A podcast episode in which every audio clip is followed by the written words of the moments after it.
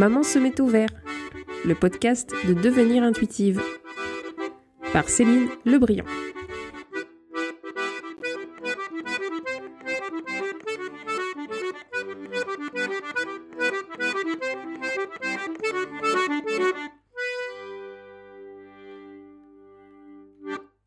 mon invitée aujourd'hui est puéricultrice à la PMI, donc la protection maternelle et infantile, et me fait le plaisir euh, de répondre à quelques questions aujourd'hui pour euh, justement découvrir le rôle de, de la PMI sur notre territoire. Bonjour Clara. Bonjour Céline.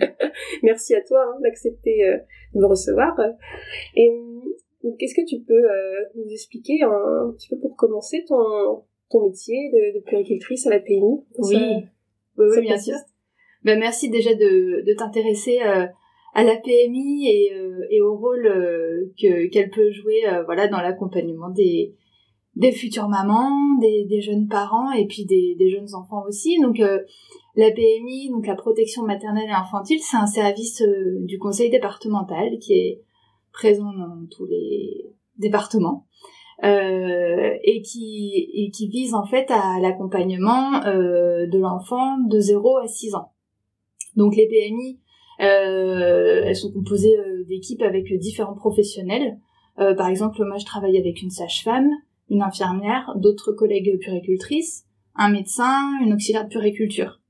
la spécificité de notre service, c'est qu'on travaille aussi en lien avec d'autres services d'accompagnement social, donc des assistantes sociales, des éducateurs et voilà différents professionnels. On travaille tous en lien avec différentes missions.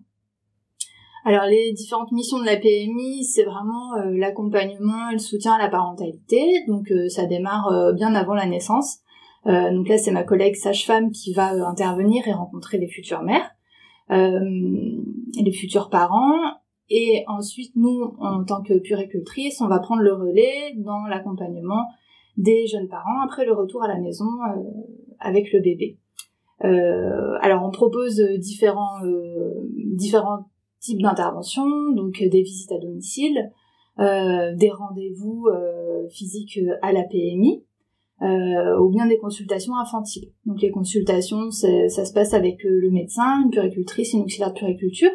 Et puis les autres interventions, on peut être amené à se déplacer toute seule au domicile ou bien de recevoir les parents.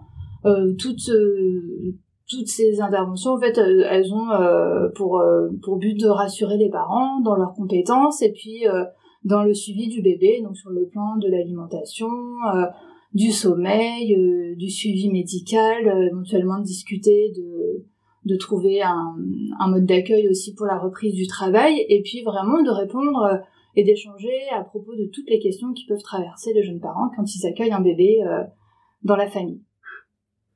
Et comment vous êtes mis en relation avec, euh, avec les jeunes parents, justement? Je, Mettons, la jeune maman qui sort de la maternité, euh, elle n'a pas forcément votre contact. Est-ce que c'est l'équipe soignante qui va mettre en, en contact? Comment ça se passe? Oui, alors euh, généralement l'équipe de la maternité parle de la PMI au moment de la sortie de la maman et du bébé, au moment du retour à domicile euh, et conseille de, de, prendre contact avec la PMI euh, de secteur si les parents le souhaitent, parce qu'il y a aussi d'autres euh, intervenants euh, en ville qui, qui, qui, peuvent aussi accompagner les parents. Hein. Je pense aux, sages-femmes qui sont là euh, dans les 12 premiers jours après la naissance de l'enfant. Euh, qui proposent aussi parfois voilà des rendez-vous dans cette période qui, qui passe quand même assez vite et qui est relativement courte donc rapidement elle passe aussi le relais auprès d'autres professionnels le médecin de la famille aussi peut orienter euh, les, parents s'ils le souhaitent, euh, voilà, vers euh, vers nos rendez-vous. Et puis toutes les familles reçoivent un courrier de mise à disposition avec les coordonnées de la PMI et le nom de des, des professionnels en fait sur leur secteur, les invitant à contacter s'ils le souhaitent pour prendre un rendez-vous. Voilà. Après, dans certaines situations où il y a des peut-être des fragilités particulières, des ce qu'on appelle aussi des facteurs de vulnérabilité, euh, alors qui peuvent être très très variés, notamment euh, l'âge de la mère, euh, une maman isolée, des difficultés médicales, une hospitalisation de l'enfant, une naissance qui a été compliquée ou une grossesse voilà qui a été marquée par certains événements. là, on peut être mis en lien de manière un petit peu plus précise par les autres professionnels qui ont connu la famille. Alors ça peut être notre collègue sage-femme de PMI qui a rencontré la maman pendant la grossesse, qui va nous présenter juste avant la, la naissance, ou bien ça peut être des professionnels de santé, voilà, qui préconisent euh, un peu plus précisément notre intervention. Voilà. Donc, qui peut demander de, de l'aide auprès de vous? Donc, on a parlé des, des jeunes mamans, des futures mamans. Mm. est... Alors, tout le monde, vraiment, la PMI, c'est vraiment un service qui est ouvert à tous et pas seulement pour les personnes qui rencontrent des difficultés. Euh, parfois, le, service de la PMI souffre un peu de, cette étiquette qu'on lui, qu'on lui met et euh, le grand public, on va dire, pense que la PMI est vraiment euh, un service destiné aux personnes les plus vulnérables ou qui seraient en difficulté. C'est pas le cas, c'est vraiment un service qui a vocation à s'adresser voilà au panel le plus large possible de parents euh, dans, un but de prévention en fait, de, que chacun puisse avoir accès à de l'information, à du soutien, de l'accompagnement, même si c'est très ponctuel, même si c'est juste une fois, parfois c'est juste un coup de fil, euh, mais de voilà, nous, c'est aussi à nous de nous rendre visibles euh, pour que les, les parents aient le réflexe de nous contacter s'ils en ressentent le besoin. D'accord. Après, il n'y a rien d'obligatoire, c'est vraiment sur la base aussi de, de du souhait des, des personnes de, de venir nous voir, mais en tout cas, il euh, n'y a pas de, il a pas de limite et vraiment, euh, euh, voilà, chacun est le bienvenu pour pour trouver les, les réponses aux questions qu'il qui se posent. Et sous, sous, quel format ça se passe euh, C'est des consultations, ça peut être euh, des rendez-vous, peut-être des, des, ateliers aussi, peut-être à plusieurs? Comment ça peut se passer euh, Ouais, c'est ça. Alors ça peut être des rencontres individuelles, donc soit à domicile, soit dans nos centres de PMI, sur des, des consultations de puriculture ou des consultations médicales. et puis on propose aussi des ateliers, alors, ce qu'on appelle les actions collectives, et qui, et qui peuvent cibler voilà un petit groupe de parents simultanément alors en ce moment, le contexte fait que euh, il y a peu de choses qui hmm. peuvent être organisées. Euh, mais là où je travaille, par exemple, on organise des ateliers euh, massage, donc euh, l'éveil par le toucher pour les bébés. Euh, donc pour les enfants jusqu'à 6 mois à peu près, c'est vraiment sur une petite tranche d'âge qui viennent accompagner de leurs parents pour partager un moment euh, avec leur bébé. C'est vraiment le premier objectif, c'est de, de, voilà de, de, passer un temps privilégié avec son bébé et euh, de lui proposer cette séance euh, voilà de massage, de, de, toucher, mais c'est pas la seule finalité. L'essentiel, on se rend compte que c'est aussi que les gens aient un espace où ils peuvent poser leurs questions, euh, rencontrer d'autres parents, euh, peut-être se confronter aussi voilà à d'autres expériences ce qui va être soutenant et valorisant aussi dans leur parentalité. Voilà. On propose aussi chaque année des actions autour du soutien de l'allaitement maternel. C'est au mois d'octobre la semaine de l'allaitement maternel, semaine mondiale de l'allaitement maternel, où on va proposer des ateliers. Alors là, c'est pareil, un petit peu en fonction du secteur sur lequel on se trouve et de la demande du public qu'on rencontre aussi. Euh, il nous est arrivé de proposer un, un atelier cuisine autour du, du, lait maternel où on avait proposé des, des, recettes justement pour euh, voilà pour désacraliser un petit peu des choses qu'on pourrait lire euh, voilà euh, sur des l'utilisation du lait maternel pour faire des yaourts par exemple ou des petites crèmes pour son bébé voilà donc ça c'est vraiment des choses très concrètes mais malheureusement qui peuvent pas avoir lieu encore en ce moment euh, donc je, rebondis sur ces recettes euh, pour l'allaitement. Par exemple, là tu me dis en ce moment effectivement c'est pas possible d'organiser les ateliers, mais est-ce que c'est possible d'avoir les informations quelque part quand même de ces recettes euh? Alors non, elles n'ont pas été référencées au moment où on les a faites. Il fallait vraiment être là sur le moment. Euh, on a, on a, euh, voilà. Le, Est-ce qu'il y a quelque chose que vous avez digitalisé entre guillemets euh, pour pour combler un peu ces ces manques-là? Non, non, pas possible, non, malheureusement. Alors les, les, les documents disponibles en ligne sur le, le site internet du département sont vraiment des voilà des, des, documents qui ont été travaillés sur des thèmes précis autour des besoins du bébé de la prévention de la mort inattendue enfin voilà des, ce genre de choses l'alimentation, mais euh, sur les, les, choses qui se sont faites, euh, qui se font localement, en tout cas, on n'a pas de, de, support et on est vraiment dans l'échange plutôt informel. Votre but premier, quand même, c'est le, le, contact, euh, l'échange direct. Oui. Ouais. C'est ça aussi qui fait votre force, je pense. on est vraiment au contact ouais ouais ouais puis pour se vraiment se baser aussi nos, interventions sur le, besoin exprimé par les familles parce que chaque famille est singulière et puis chaque histoire est et, aussi particulière. Donc on, s'appuie vraiment sur le souhait des, familles, sur leur histoire, sur euh, leur mode de, de vie, leurs habitudes quotidiennes pour euh, voilà adapter au mieux nos conseils. Euh, parce que ce serait pas très utile de, de diffuser des, des, recettes toutes prêtes, euh, euh quel que soit le, le hmm. thème d'ailleurs, hein, pas forcément dans la cuisine, mais euh, on sait bien que tous les conseils qu'on donne, ils doivent sans cesse être ajustés, euh, vraiment personnalisé pour se rapprocher au mieux de, de, ce que veulent les gens ou de ce qu'ils peuvent mettre en place à la maison. Hmm. Mon podcast euh, s'appelle Maman se met au vert, donc dans l'idée d'accompagner des jeunes mamans en respectant aussi euh, des convictions écologiques qui peuvent être importantes. Et donc là, tu as parlé de différentes pratiques dans lesquelles euh, des personnes ont des questions euh, que tu peux répondre, donc sur l'allaitement, sur l'alimentation, tu parlais de massage aussi. Euh, Est-ce que donc tu as remarqué une évolution des demandes sur, euh, je sais pas depuis combien de temps tu exerces Alors moi, ça fait sept ans que je travaille euh, ici. Ouais. Ah ici, mais en tant que. Alors, en tant que puricultrice PMI, ça fait euh, petit peu plus de sept ans. D'accord.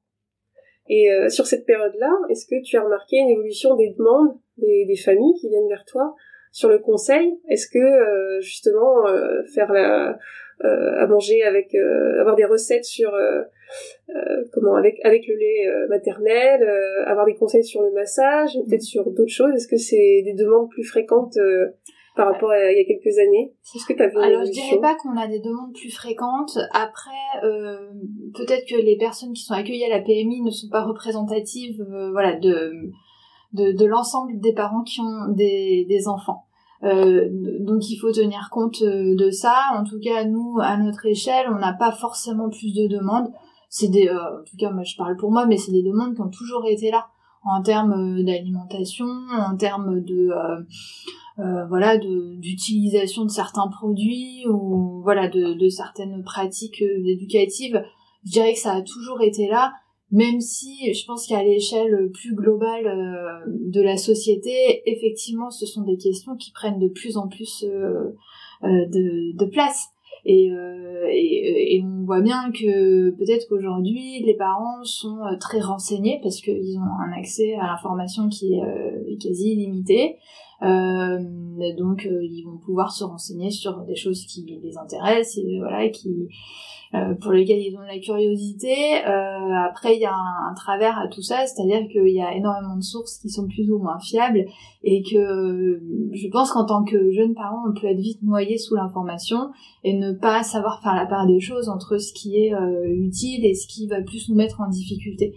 Donc nous, on essaye plutôt de se positionner là-dedans, à essayer de guider un peu les personnes qu'on rencontre dans l'utilisation qu'elles font de ces données-là, quoi de ces sources-là. Euh, après, voilà, moi je parle pour euh, un secteur euh, particulier, un, un, public particulier. il n'est pas forcément généralisable à tout le monde. Je sais mhm. que mes collègues qui vont travailler sur des secteurs qui sont complètement différents bah, n'auront pas du tout le même, même ressenti. Mhm. voilà. En tout cas, peut-être que ce qu'on observe, c'est des parents, même si la demande n'est pas plus fréquente, mais en tout cas, elle est peut-être plus pointue parce que c'est des parents qui vont beaucoup se renseigner euh, à côté sur hmm. internet, les réseaux, euh, les podcasts, euh, voilà, toutes sortes de, de supports. Et nous, on va devoir aussi un peu les aider à trier là-dedans et à adapter les choses à leur enfant et à leur, à leurs souhaits aussi. Moi, je me souviens, après avoir accouché, quand même, être, me sentir très vulnérable vis-à-vis de tout ça et de comment je réagis, et surtout pour le premier enfant, se dire, oulala, là là, comment comment je gère et ça y en est trois le temps de réaliser tout ça aussi ça prend ça prend du temps et mm. et euh, d'avoir rencontré quand même quelqu'un à la PMI qui m'a qui m'a soutenu moi c'était euh, c'est vrai ce que tu dis ça me ça me fait écho à mon expérience aussi personnelle de mm. de venir ça m'a soutenu aussi dans ce moment-là de faire le tri ouais de pas euh, et comme tu dis, c'est vraiment une période de vulnérabilité, de d'attendre un enfant, de mettre au monde un enfant, et puis de d'essayer de, de l'accueillir dans la famille avec tout le voilà, tout le désir, tous les fantasmes aussi qu'on peut avoir autour de ça. Et, et, je pense que d'avoir accès à beaucoup d'informations, à, pouvoir euh, confronter les expériences et à se comparer aussi, ben c'est aussi source de, d'anxiété et d'insatisfaction et de frustration. Et euh, je, alors c'est pas c'est pas notre quotidien, mais il nous arrive de rencontrer aussi des des personnes qui peuvent être un petit peu désillusionnées par rapport à ce que ce que représente vraiment la maternité et des attentes qu'ils avaient pu y mettre. Donc euh, nous on est là aussi pour euh, voilà les aider à prendre du recul, à dédramatiser certaines choses et puis euh, voilà alors tout à l'heure je disais ça passe aussi dans les ateliers massage en, en permettant à des parents aussi qui ne se connaissent pas de confronter leur expérience, d'échanger entre eux et de voir que finalement bah c'est peut-être simple pour personne en fait. Euh, ça permet aussi de euh, voilà de faire euh, baisser la pression et de d'amener peut-être un peu plus de naturel et, d'intuition pour pour rebondir sur les choses que voilà pour sur l'objet de de ton podcast. Est-ce que tu fais des déplacements à, domicile? Oui, par exemple pour pour un, conseil après oui après oui, accouchement par exemple il nous arrive de enfin voilà on, se déplace quand les gens le, le, souhaitent. Hein, euh, il y, a des parents qui qui préfèrent venir à nous euh, pour toutes sortes de raisons et puis euh, on peut aussi se déplacer pour pour être au plus près aussi de l'environnement et puis voilà pouvoir donner des conseils vraiment très très ciblés en fonction de ce qu'on peut observer et de ce qu'on veut bien nous montrer aussi. Mm-hmm. Moi je, je sais aussi de bah, de mon parcours scientifique aussi que j'avais besoin d'un avis de quelqu'un bah, qui dont c'est le métier aussi sur les pratiques que je voulais mettre en place, que ce soit l'allaitement, euh, que ce soit euh, euh, les produits que je peux utiliser. Voilà, j'avais j'avais besoin d'un d'un avis de de quelqu'un de formé à la médecine, ça, parce que comme on disait tout à l'heure, on peut se renseigner sur plein de choses maintenant, et c'est vrai que tout le monde peut y aller de, de, son avis aussi sur les réseaux, sur Internet, donner son avis.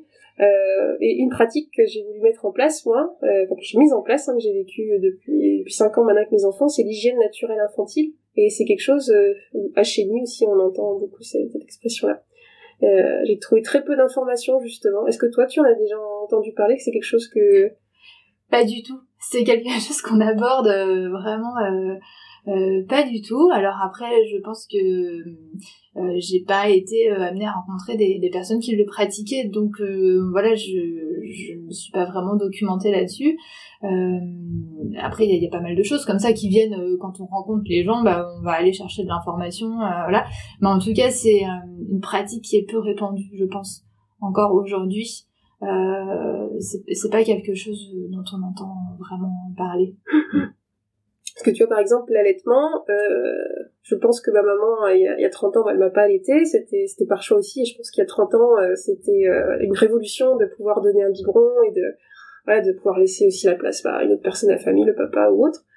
Et, euh, et que maintenant, voilà, bah, c'est quelque chose qui revient pour des questions écologiques et autres, hein, ça dépend, chacun, chacun y voit ses avantages.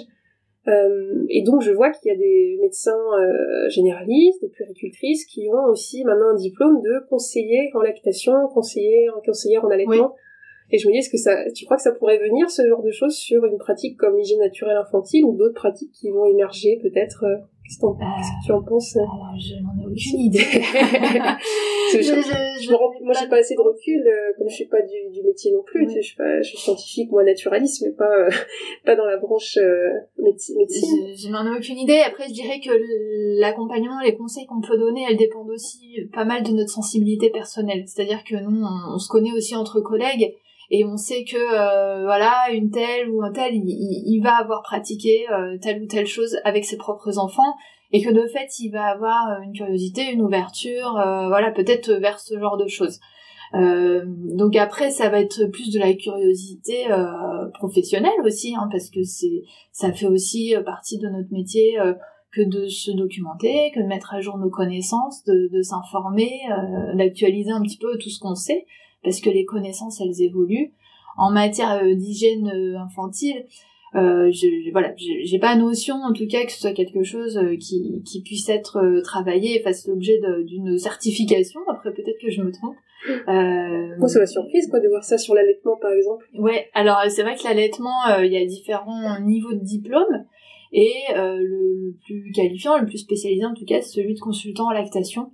Euh, donc là, au même titre qu'on s'est orienté vers des professionnels qui ont ce diplôme, qui vont pouvoir euh, nous épauler sur des choses euh, qui nous semblent un petit peu complexes ou qui sortent de notre champ de compétences, bah, sur d'autres thèmes, ça va se faire de manière un peu plus informelle peut-être, où on va dire, bah ouais, c'est vrai qu'en termes d'alimentation, bah, peut-être que toi, tu, tu vas être plus calé sur tel ou tel versant, ou pour l'hygiène naturelle infantile éventuellement. Euh, mais en tout cas, c'est pas c'est pas un thème qui est qui est revenu dans nos échanges récemment. Mmh. Non mais voilà, c'était voir aussi euh, cette, cette place de l'allaitement. J'ai l'impression que ça sur 30 ans, enfin de, de mon expérience personnelle, hein, peut-être je me trompe et c'est pas c'est pas significatif bien sûr, mais que euh, au fil du temps, on s'est aperçu des bienfaits. J'ai entendu qu'il y avait une étude qui était sortie il y a très peu de temps justement sur les, les bactéries euh, qui évolue en fonction aussi du, du temps d'allaitement. C'est mm. sorti il y a très peu de temps, on a entendu ça. Oui, il y a peut-être une professionnalisation, tu veux dire, de l'accompagnement de l'allaitement maternel. Sans doute parce que euh, à la lumière, oui, des travaux qui sont euh, produits euh, régulièrement sur les bienfaits de l'allaitement maternel, bah, en même temps, il y a une formation des professionnels pour qu'ils soient plus à même de, de soutenir les mamans. Et particulièrement dans ce domaine-là, on se rend compte que le, le, une des conditions de réussite de l'allaitement, c'est bien d'avoir un soutien rapproché euh, vraiment dans les jours qui suivent le retour à la maison et que euh, sans soutien euh, avec une personne qualifiée, bah, rapidement les mamans elles peuvent aussi se sentir un petit peu démunies, se décourager parce qu'il peut y avoir des embûches, il peut y avoir des difficultés, ça peut être extrêmement fatigant. Et pour peu qu'on n'ait pas dans son entourage quelqu'un qui soit en capacité de, de partager une expérience positive ou voilà de rebooster euh, la maman, ben, ça peut aussi donner lieu à des arrêts euh, assez précoces. Donc du coup là, on est vraiment sur des actions euh, et, une politique aussi de santé publique, hein, de d'encouragement et de soutien de l'allaitement maternel. Et c'est ce qui guide un petit peu aussi l'organisation des semaines mondiales de l'allaitement maternel. C'est bien de promouvoir l'allaitement avec toujours voilà la le, le, juste milieu à trouver entre euh, vraiment soutenir et encourager les, les mères qui font le choix d'allaiter sans culpabiliser les autres. Bien sûr, c'est le choix. Euh, voilà, hum. le, meilleur choix, c'est toujours celui euh, voilà, que le parent a fait. Quoi. Merci Clara pour tous, tes, tous tes conseils aujourd'hui. ben, merci à toi d'avoir fait le, le déplacement. Et puis bravo pour, pour l'initiative. C'est chouette. en espérant que voilà, ça, ça puisse contribuer à aussi à, parler de, de, ton, de ton métier, de la PMI. Et à informer le, le plus grand nombre. Voilà. Merci.